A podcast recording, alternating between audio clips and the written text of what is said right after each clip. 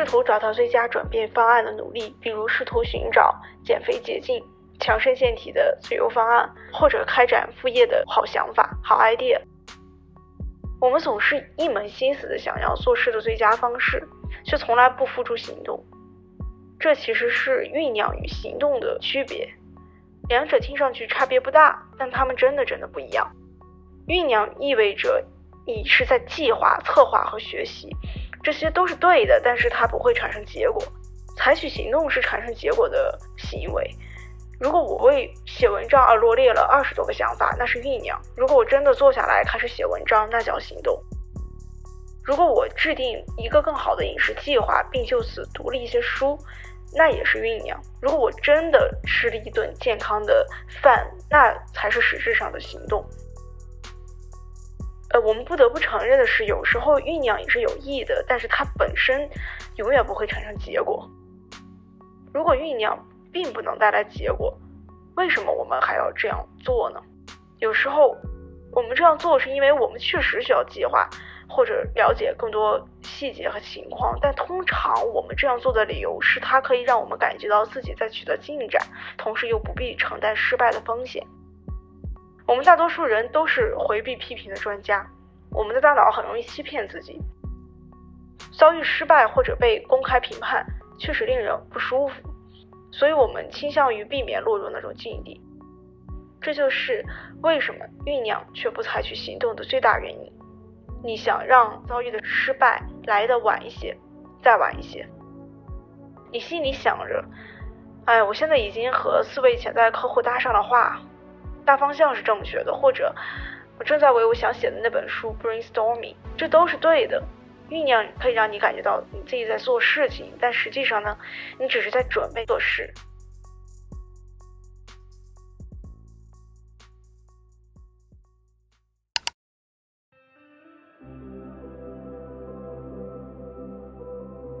正好到新的一年了嘛，看了一下所有的例子 flag，立 flag 这件事情其实它没有那么简单，它是有一个系统在后面的。这个系统包括了什么呢？就是包括了外部刺激，你怎么处理外部刺激，你的情绪管理、你的心理学、你的认知科学、行为科学、压力管理、意志力、精力、时间管理，你只要把它结合一下，你就会发现它其实有一个方法论在里面。你怎么去确定你接下来这一年你想做什么呢？比如说，你把你自己想做的事情都给它列满了，那你可能给这些事情评个重要性。我用了很久的一个方法，我觉得还不错。重要性这个东西你怎么去评判呢？后来我就想，哦，OK，你要量化它，你要给它赋值。第一个，我给它赋予的一个值叫连带性。连带性这个指标呢，是这个事情不完成，其他事情也会被影响的程度。就举个很简单的例子啊，你的脸上有一颗痘，你肯定要治这颗痘，对吧？那你这个痘如果不解决，你肯定会影响你的心情，因为你每次看镜子就就你就会觉得很不舒服。那这个痘其实就是有它的连带性。那你觉得就是啊，那我长个痘也没有什么了不起吧？OK，那你就给这个连带性赋值一，因为你的总值可能是五。OK，这是第一个指标。然后第二个指标呢，就是时间性。我这里的时间性代表的其实是过了这个村就没这个店了，就这么简单。如果你现在是一个就还在生长发育阶段的孩子，比如说你有的一个目标，我就说我要长到一米八，OK，那过了一定的年龄，你就不长个了，对吧？不在这个年龄段之前做完这个事情，就跟着你一辈子了，要给他负五分，对吧？下一个指标，第三个指标就是累积性。累积性是什么意思？需要用漫长时间才能看到结果的程度。肯定有一些事情它需要累积才能看到效果，比如说英语能力。第四个指标就是重要性，如果是给它起一个另外一个名字，就是你个人的意愿程度，什么意思呢？就是说这个事儿可能搁别人身上呢，它就不重要了，但是搁你身上就特别重要。举个例子，我非常喜欢创造东西，那这个事情对我来讲是非常重要的，但是呢，它对某些人来讲它就不重要。如果你前三个都没有涵盖过你你的这个事情。那重要性就是相当于是一个兜底的指标，你就可以用它来给它再付一次分。这四个指标应该是比较全的了。这个方法算是比较明确的，能帮你判断出来你在你漫长的 to do list 里面，你哪些事是你最应该做的。其实我一开始也会有一点贪多，然后后来我会发现，你能完成那前五个就已经很不错了。有了这个想做的事情，接下来要做什么，其实就是最难的。你怎么去坚持？它其实背后隐藏的一个本质性的问题就是习惯。就比如说，我们早上起来要刷牙洗脸，对吧？它已经成为我们一种习惯了。对我，我从来没有听说过一个人刷牙需要意志力的。习惯它其实是一种固定程序。我们之前对习惯其实有很多很多说法，可能有些人会觉得你一定要坚持二十一天，你一定要坚持一百天。但实际上，习惯最重要的是你重复它的次数。我也有信过，就是关于二十一天这种理论，并且我也拿自己实验过，但事实证明全部都失败了。那最后能让我觉得能坚持下来的事情，都是我重复次数非常高的，并且不间断的，跟你的时间长短没有关系。习惯其实是自我提高的一种复利，在变成习惯之前，它其实都是需要你耗费精力和意志力去维持的。就你有没有那种，就真的是你坚持下来的习惯，然后你现在在做它的时候，你有觉得它很耗费你的意志力吗？对我来说是画画吧。因为我是学服装设计的，所以说平时要画很多设计稿。刚学画画的时候，多少会有一些抗拒感，就觉得好像自己还没有完全掌握这个技能。但是你画的次数多了，反而成为了我的一种习惯。有的时候你不画画了，你会觉得生活缺点什么，就这种感觉。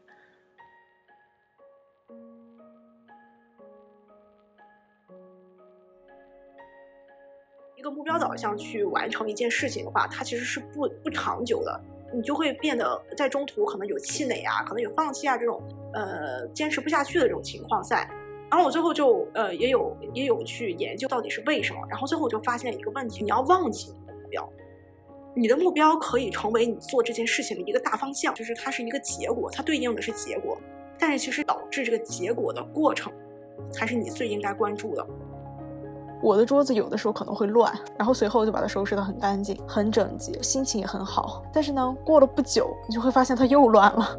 对，但是过了一会儿呢，你就会发现，嗯，又回归原位了。你就会觉得该乱的还是乱。这其实就是一个目标跟体系的关系。目标其实并不是最重要的，你要关注的是这个过程是怎么发生的，就更重要一点。你要忘记目标，要专注于体系。讲到了我。高中那会儿，在生物这个课的上，我们全班第一、第二这种程度是怎么达到的呢？作为一个学渣来讲，那么我最后就想明白了一个问题，它其实就是一个，首先你得积攒这种证据，就觉得哎，你考一次第一了，你怎么着也得坚持下去，是吧？你就不能你这次第一，明天倒数第一，肯定不行。然后我就开始呃努力，我就哎又考了一次第一，OK，那其实这就是一个积攒这种小胜利的过程，积累到你自己都不信你自己是个生物不好的人。这其实就是完成了一个身份的确定。你说到这个，我想到了一个问题，就是我们很多人都说自己数学不好，我就在想这个事儿，就是我们真的是数学不好呢，还是说我们先相信了自己数学不好，然后随后我们去收集一些我们生活中数学不好的例子，去证明这个事情？对，我觉得就是一种自我预言吧。《掌控习惯》这本书，它里面提了关于习惯的四个步骤。第一步就是暗示，然后第二步呢就是渴求。就比如说你看到这个暗示了之后呢，你就觉得，哎，这事儿我得做。然后第三步就是回应，第四步就是奖励。这就是一个习惯的闭环了。你经历了一回这种闭环，你肯定美滋滋，对吧？但是 OK，但是你不会形成一个习惯，你要。我我之前有说过，就是你的次数很重要，就是你要不断的去重复它，而不是你的时间长短。我举个例子去概括一下这个闭环是怎么形成的。你进入一个黑房间里面，第一件事干嘛？嗯，开灯吧。对，肯定要开灯嘛。进一个黑房间里面去开灯这件事情，然后再回顾一下这个闭环是怎么发生的。你不要小看这一个瞬间的动作，它其实是一个习惯的发生。那么第一步就是你进入这个房间，你看到的是眼前的一片漆黑，这其实就是一种暗示。然后第二步就是你要找光，对吧？那你就产生了一种动力，就是第二步就是你的欲望或者是动力。那你的动力就是我要找光，我要找光，我就找开关。那么第三步一个回应就是你按下开关这一个动作。那么最后你获得的奖励是什么？就是哎有光了。这就是一个习惯的形成。习惯也可以说是一种过去解决问题的经验。对，的这些记忆留下来了，然后你会变成一种下意识的行动。如果想改变一个坏习惯的话，就是你要打破这种闭环，然后你就要从这四个点去下手。再举一个反面的例子，可能看到你桌上有一个甜甜圈，甜甜圈就是你的提示，那么你下一步你就产生了一种渴求，你就想吃它了，对吧？第四步就是奖励，你尝到了它的甜头，接下来你要长胖了，是吧？OK，这其实就是一个闭环。那么首先，第一步就是要减少它的暗示，就是减少这个甜甜圈出现在你面前的这个概率。说白了，就是你不要去买嘛，对吧？那比如说，你就是减少暗示，与其你去去考验你自己意志力，你倒不如把这个事情的摩擦力降到最小，制造环境，这个环境一定是非常非常有利于你养成一个很好的习惯了。就是在提示阶段，首先你要把你自己的过去的所有的习惯全部列出来。确定下来，你这个习惯是什么？具体到你的时间和地点。Dora 其实有提过关于记录的习惯，就是你为什么记录，这个时候你就起到作用了。就是当你回顾你这这一年的时候，你就有东西看了，你就知道你去年是怎么过的。它就会告诉你你在什么时间你是最高效的。然后你的地点是什么？前一年的记录其实已经有了，你就是会预测到你这个事情大概是在什么地点发生。比如说，我一般回家阅读喜欢在桌子上。为什么呢？因为这个其实我也是我踩过了一个坑。我之前阅读可能会有的时候在床上，有的时候在沙发上，就是你执行这个习惯的环境是非常重要的。床是用来睡觉的，那就不要用来阅读。你用来阅读的时候你会变困，因为你的大脑其实是它是非常受环境影响的。那么第三步其实就相当于你要把这个新的习惯给它执行下去嘛。那其实有一个办法就是把你的新的习惯跟旧的习惯绑定在一起。我举个例子啊，虽然是现在其实已经变成了我的一个就是不需要任何意志力的一个一个习惯了，但是它其实形成也是有一段过程的。因为我其实不光是自己也录播客，我平时也会听很多很多播客。呃，播客其实它是一个好处，就是它有伴随性，它不会很限制你的行动。就比如说，如果你看短视频也好，你看图文也好，它非常的固定你当下的这个行为，你没有办法。同时做两件事情，我觉得播客的优点就在于它可以解放我们的双手还有眼睛。就你在听播客的时候，你不需要手拿着手机，你也不需要眼睛盯着屏幕，对吧？你只需要把手机放在一边，你可以去做别的事情。对，我早上起来基本上你起床、刷牙、洗脸，整个的过程可慢可长，但是基本上都是一个小时以内。但是你你其实是一个很好的利用它的时间。我呃在换衣服的时候。这就是一个旧习惯，就是你一定会完成的一个动作，那么你就要在这个习惯上面去叠加，就比较简单了。你的早晨起来的这些事儿，肯定都是那种不用费脑子的。你像你护肤这种东西，你你护多少年了，你根本不需要任何的意志力了，不可能你跟我说，哎，我今天 擦一个脸，我要我要我要我做一下心理准备，那不可能嘛。你换衣服也是一定的，就是一个非常不费力的一个动作，一个习惯性的动作下来。我的大脑就是会提醒我，只要你在做一件不需要任何意志力的事情，然后这件事情是你必须得做的，并且。你这你这段时间你不能看手机，因为你在换衣服嘛，你的手是被占用了。然后你在吹头，这些过程当中都是需要用耳朵是可以解放出来的。那这个时候我就会一定会在做这些事之之前，我就会打开我想听的一个音频，就扬声器直接播放，你就可以一边听一边去做你想做的任何事情。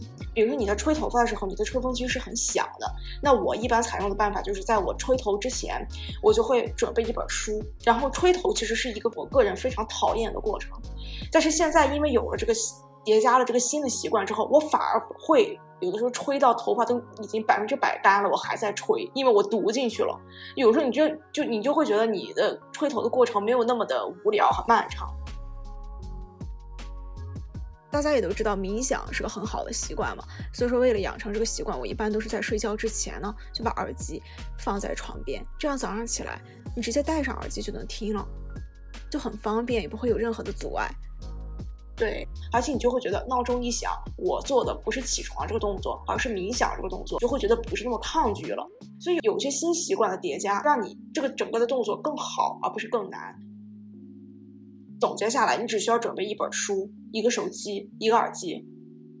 最关键的点是这这两个习惯的衔接那个节点，那里是最重要的。因为当你完成了这个节点的衔接，你就会发现接下来的动作都顺理成章了。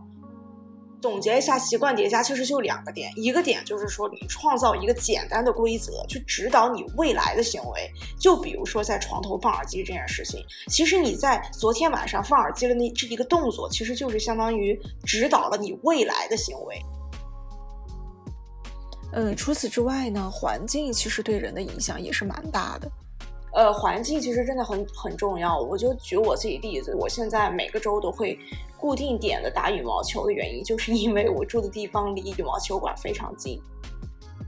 第二个就是我当时在北京那会儿，我的住处其实离的那个奥奥林匹克森林公园特别近，所以我那会儿就是每天都坚持跑步，然后就是真的是很顺利的一件事儿。会觉得你自己没有理由不去跑步。你有一个全职工作，然后你下了班之后，你选择下了班之后运动，在这个过程当中，我是怎么样就是让我自己能坚持下来，晚上回家运动的？我会在下班之前换好运动服，这换了运动服对于我来讲，我慢慢的就发现，有的时候你不愿意运动，其实恰恰不是因为运动本身很痛苦，有可能是因为你就运动之前的这些准备就比较痛苦。那比如说你，我运动之前是一定要拉伸的，拉伸这个动作也比较消耗意志力，那么我就会把它。跟我的喜好绑定，比如说我我非常喜欢看纪录片，然后就会一边拉伸一边看，大脑就会把我的这个拉伸的动作跟看纪录片这个动作产生关联，而且我也会给我自己规定，你这个纪录片只能是在拉伸的时候看，在上班之前就是把瑜伽垫铺好，这样的话你回到家之后，你什么都不用干，你只要脱下外套，因为你的衣服已经是运动服了嘛。其实这个思路你听起来好像很复杂，但是你只要抓住一个画面就好了。你下班之后的画面，就是你下班进门你开始运动。OK，就从这一刻开始，你需要做什么？第一步，你肯定是要换运动服，对吧？然后拉伸，然后卸妆，这一系列的动作，铺瑜伽垫，对着视频做瑜伽，这些所有的动作，你要尽可能的做到，你下班之后都不做，你就可以把这个事情都完成了。你就是说，你下班之后要尽可能的什么都不做，你下班就一进门你就开始运动，只有这样你才能没有任何理由去拖延。运完动洗澡睡觉就这么简单。而且你知道有一天特别逗，就是那天我好像正好是回来特别晚，就按照平时我肯定就不练了。你低头看一下。你这一身装备，就是你，你就会发现，你一回到家，你脱下外套就是一套运动服，然后你的呃瑜伽垫在你早上的你其实已经铺好了。当你看到你眼前的这个瑜伽垫，还有你身上这件衣服的时候，你就不好意思不运动。我们其实刚才讲过整个习惯的这个四步嘛，第一个就是你先有一个暗示，然后再其次就是你的动力，对吧？然后再其次就是你的回应。刚刚其实都是在说一个提示的这个环节。让好习惯的这个暗示显而易见，习惯形成了第二步，其实就是一个渴求和动力，让它有吸引力。然后坏习惯的话，就是让它没有吸引力。现在这个时代比过去的任何时代都会诱惑更多，社交网络也好，还是一个现实社会也好，都是被什么各种消费主义，然后你的手机也是。嗯，各种短视频都是非常快的信息，而且特别多，然后一股脑的涌到你的眼前，就你看你不看也在看，有的时候你真的是没有办法。呃，但实际上呢，就是我们大脑呢，其实一直都没有变，只是说我们这个时代在变，但是我们的大脑对于诱惑的抵抗能力是没有任何变化的，我们对于诱惑还是抵抗不住，所以说在这个时代能控控制住自己，就是一个相当难的事儿了。那关于怎么去提高你的就是对于这件事情的渴求或者是欲望呢？其实就是有两个小 tips，就是第一个就是，啊，其实跟刚才那个习惯叠加有点像，刚刚的那个那个公式的一个小进化。除了在旧习惯旧习惯上再叠加一个新习惯之后呢，你为了让它有吸引力，你就要再叠加一个你想要的习惯。第二个比较重要的就是我们要加入一个群体，比如说你要想减肥，你就拉着你的小伙伴一起减肥。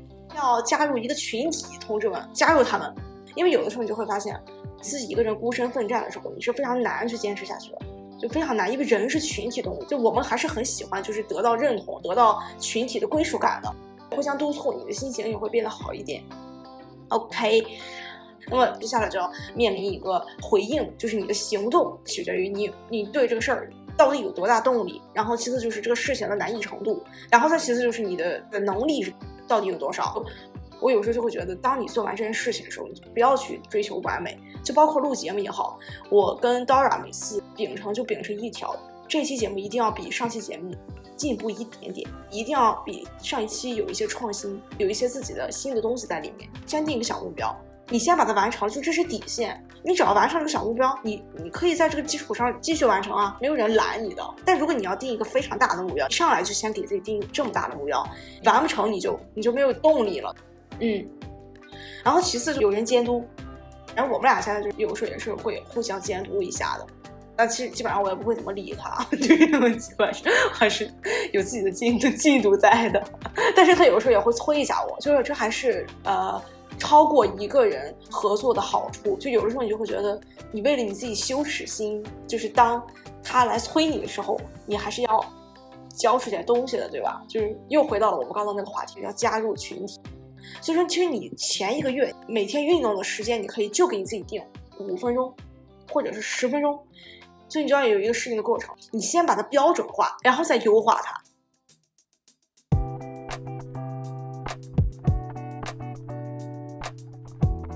终于来到了我们最后一步，就是习惯的最后一个环节，你要建立你的激励系统，你要让你自己快乐开心，对吧？然后。对针对坏习惯呢，相反的就是你要让这个坏习惯尽可能让你很很反感。这个事儿快临近尾声的时候，一定要让它保持愉快，这样你下次做这个事儿的时候你就会很好。这其实也有点玄学啊，就这种习惯这种东西，就是你听起来就是有点反人性的，但是它其实都是有自己的道理在里面的。就是人的大脑其实对头和尾是有记忆性的，当你余兴未了的时候，你一定要马上终止它，就是不要到你你已经受不了了，然后你再结束它。就这样会让你更更有利于你，你去下次再做的时候，你不会有一种很抗拒的心理。就我的二零二一年的新目标就是你要边计划边执行。今天计划了，然后你今天做，发现问题了就修改计划，去调整你的行动。